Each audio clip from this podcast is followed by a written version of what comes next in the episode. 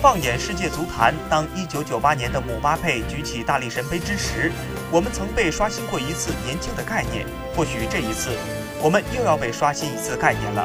让我们记住这个名字——卢克·马特森。在9月5日的一场杯赛中，代表罗奇戴尔队出场，这是他的一线队首秀。而在那一天，他才15岁。他们踢的这场比赛是英格兰足球联赛锦标杯赛的其中一场。是属于英格兰足球联赛体系低级别球队竞逐的一项锦标，也是很多低级别联赛新星跃龙门的秀场。